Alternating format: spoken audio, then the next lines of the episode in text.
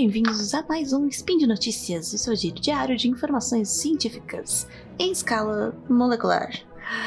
Meu nome é Nanaka e hoje, dia 27 Auroran, ou 28 de janeiro, vamos falar sobre biologia molecular, talvez, e algumas coisinhas a mais.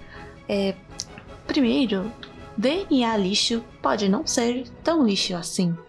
E em seguida, cientistas transferem memória de lesma para outra lesma.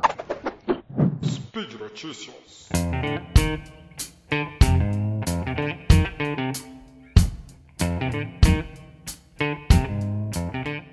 Introns, que fazem parte do que às vezes é chamado de DNA lixo. Bom, primeiro vamos relembrar o que é um intron. Talvez já tenhamos falado nos SciCasts de genética, mas introns fazem parte do, do, de alguns genes de células eucarióticas, que são as nossas células, células com núcleo, diferente de células procarióticas, que não têm um núcleo, tem só o DNA voando na célula em qualquer lugar. Bom, e nas nossas células, é, cada gene pode ser transcrito e depois traduzido em uma proteína, né?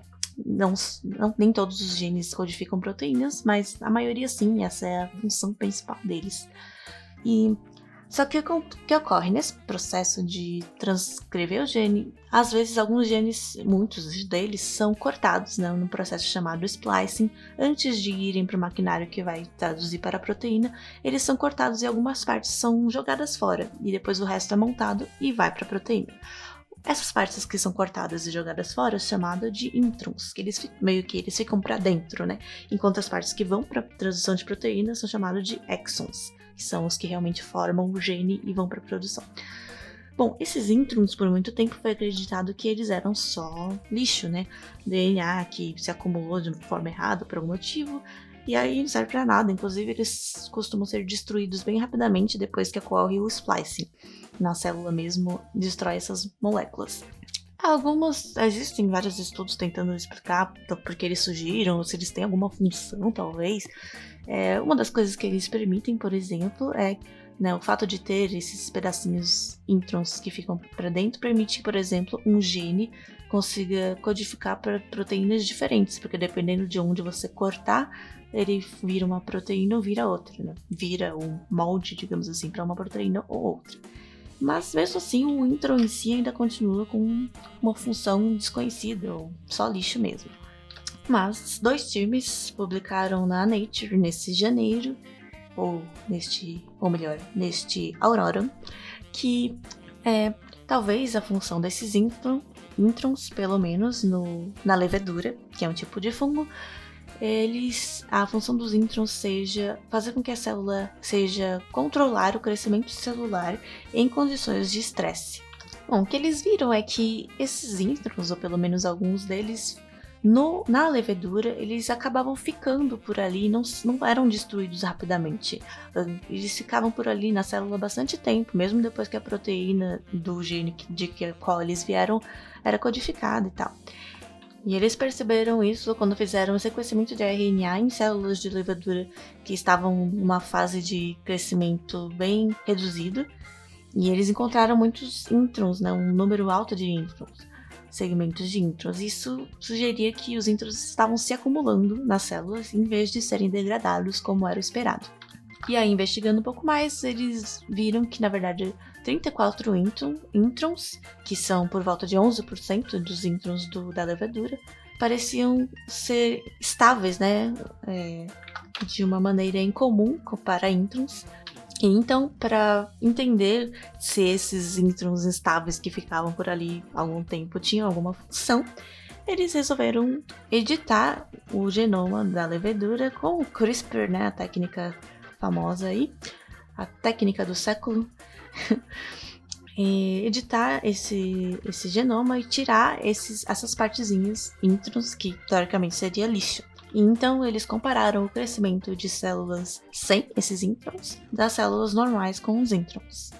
E o que aconteceu foi que as células editadas, né, que estavam sem os introns, elas cresceram muito, cresceram muito rápido em comparação com as células normais. Isso quando elas estavam num ambiente com recursos abundantes, né, com bastante nutrientes e tal. Já quando tinha poucos nutrientes no meio, as células normais, né? É, e sim, essas cresciam bastante, mas aí quando realmente acabava os nutrientes, elas paravam de crescer, né? Ficavam de boinha ali, esperando. Então, o que se conclui é que esses intros, né, eles podem tanto ser benéficos quanto prejudiciais, entre aspas, mas na verdade eles têm um importante papel regulatório. Por quê?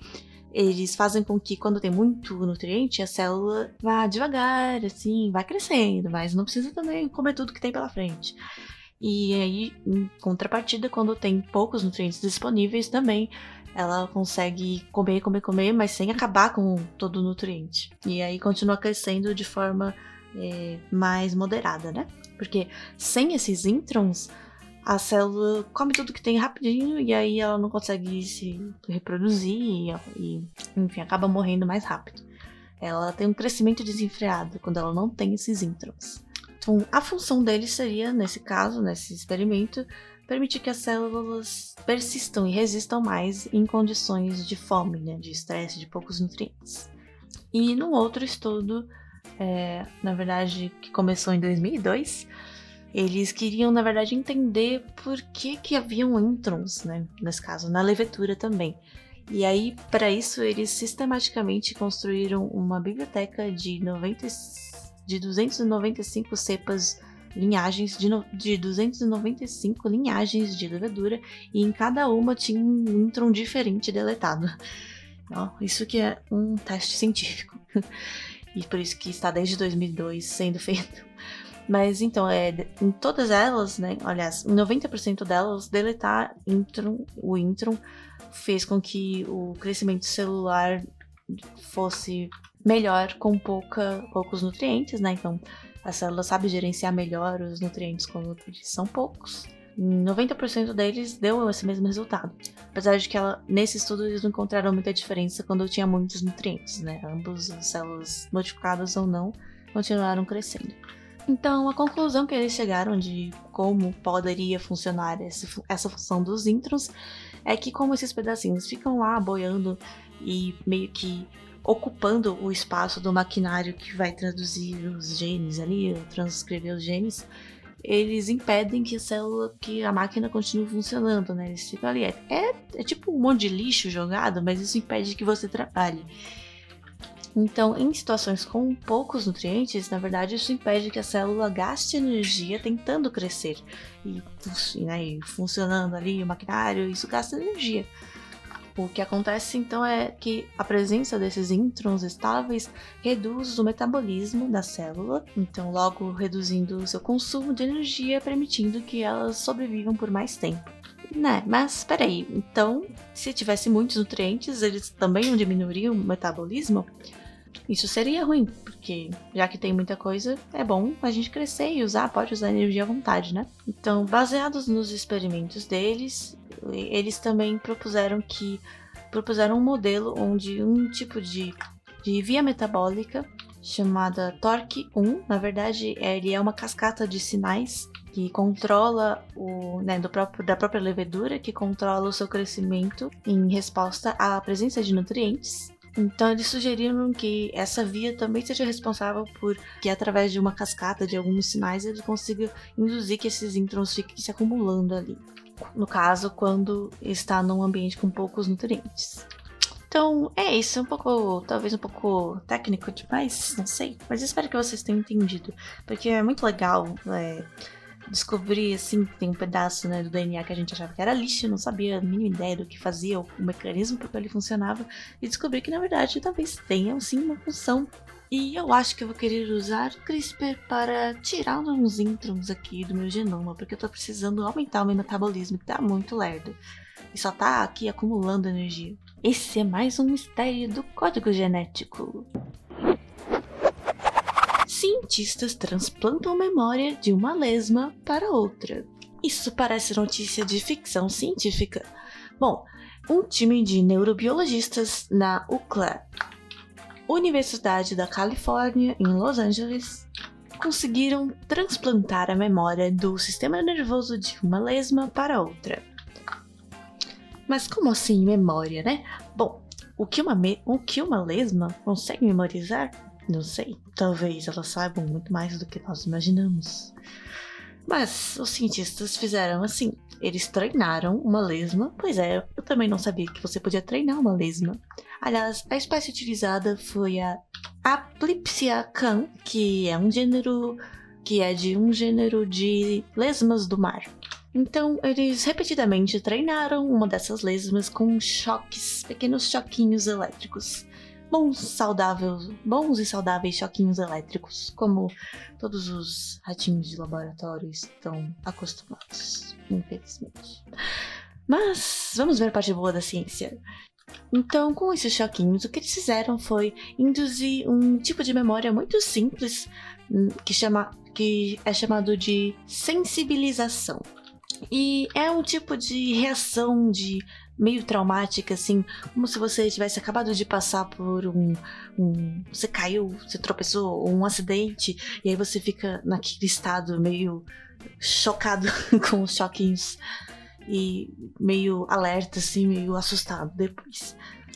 Então, o que eles fizeram foi dar uma série de choquinhos elétricos no, no na cauda da, da lesma de forma que os reflexos, depois dos choquinhos, o reflexo delas ficou bem mais aguçado, né? Estavam assustadinhas. Então, se depois desses choquinhos alguma coisa tocasse a pele delas, elas iam se contrair bem rápido. Quer dizer, elas se contraíram bem rápido. E bem forte também.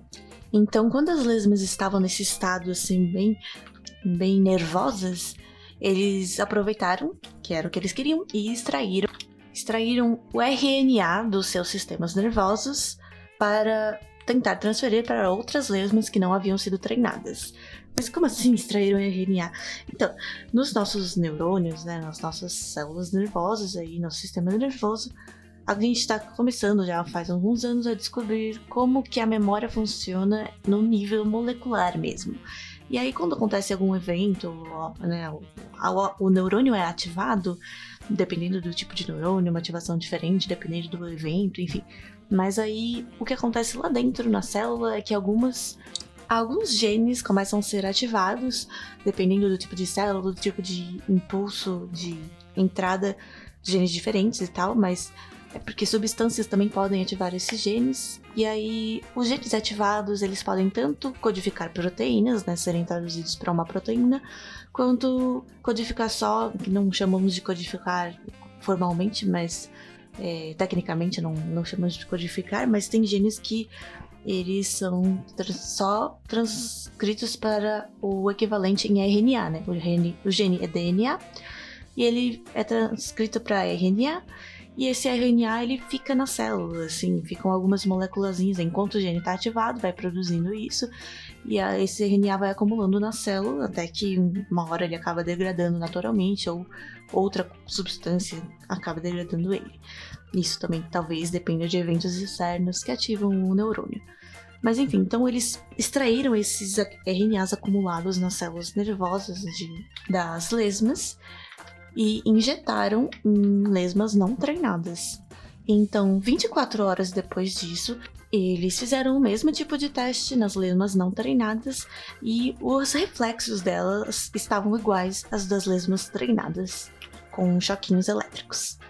E eu fico me perguntando também se, quer dizer, o estudo certamente é, se, se, tentou amenizar isso, né? E teve um estudo com controles para garantir que isso não fosse influenciar, mas imagino se, por exemplo, o fato de você pegar uma lesma e botar ela numa cirurgia, sei lá, como se faz cirurgias em lesma, para colocar o, o RNA dentro das células dela, não deixam ela assustada e, chocada. Mas sim, eles usaram algumas lesmas controle para garantir que isso não acontecesse. Como assim? É, nas lesmas que foram treinadas, né, para terem seus RNAs neuronais retirados, também colocaram em outro grupo lesmas não treinadas e também retiraram o RNA delas e colocaram em outras lesmas não treinadas e com elas nada aconteceu. Bom, e por que eles usaram lesmas, né?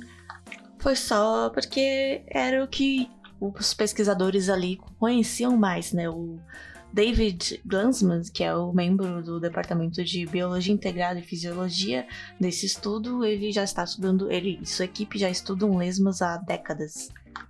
E também por ser né, um passinho de cada vez. O cérebro humano é muito complicado, então tem que começar do mais baixo para entender como funciona o, né, o, o, mais simples, a molécula, o 0 e 1. Um. Não gosto de dizer 0 e 1, um, mas é quase isso. E isso se aplicando a lesmas, se você pensar numa escala evolucionária, provavelmente se aplica a humanos também, porque é, é um sistema, né, uma, um, uma parte muito intrínseca do nosso. Né, a memória existe, tem que existir há muito tempo, e a gente tem essa memória de sensibilização instintiva, ela não mudou muito, muito durante várias gerações e eras e espécies, né?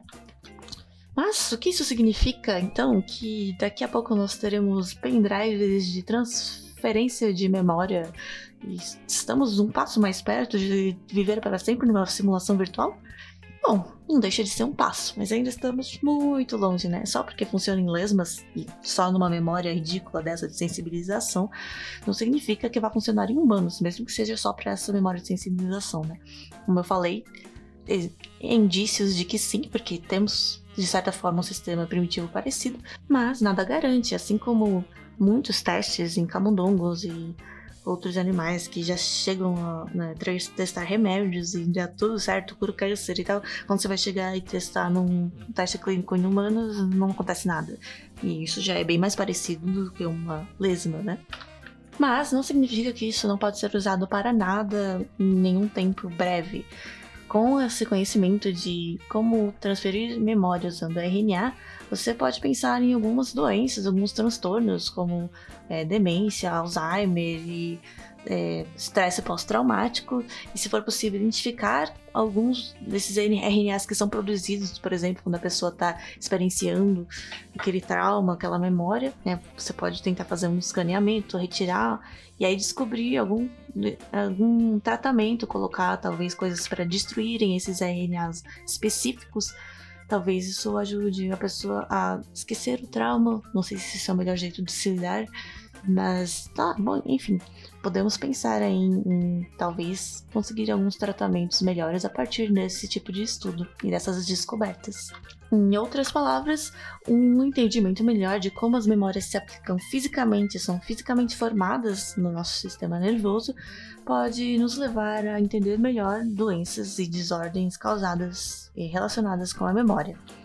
É, isso também dá uma perspectiva interessante de, sobre como a gente pensava em memória, né? Por muito tempo foi pensado que quando uma nova memória é criada, o que acontece é que novos neurônios ou novas conexões são criadas Talvez possa ser verdade, talvez, aliás, é verdade em alguns casos, mas nesse estudo demonstra que não pode ser simplesmente acúmulos de substâncias dentro das próprias células e nada muda é, estruturalmente, talvez. Para alguns tipos de memória, claro. Bom, é isso. Espero que isso traga algumas reflexões aí. Vamos pensando já o que, que a gente vai querer colocar no nosso pendrive para cá, um futuro talvez não muito distante. E é isso por hoje. Lembrando que todos os links comentados estão no post e deixe lá também o seu comentário, elogio, crítica, sugestão e qualquer coisa que você queira escrever. Lembrando também que esse podcast só é possível por conta do apoio no patronato do SciCast, nossos queridos patronos, tanto no Padrim quanto no PicPay. Acho que é isso. E cuidem bem de suas memórias e até a próxima!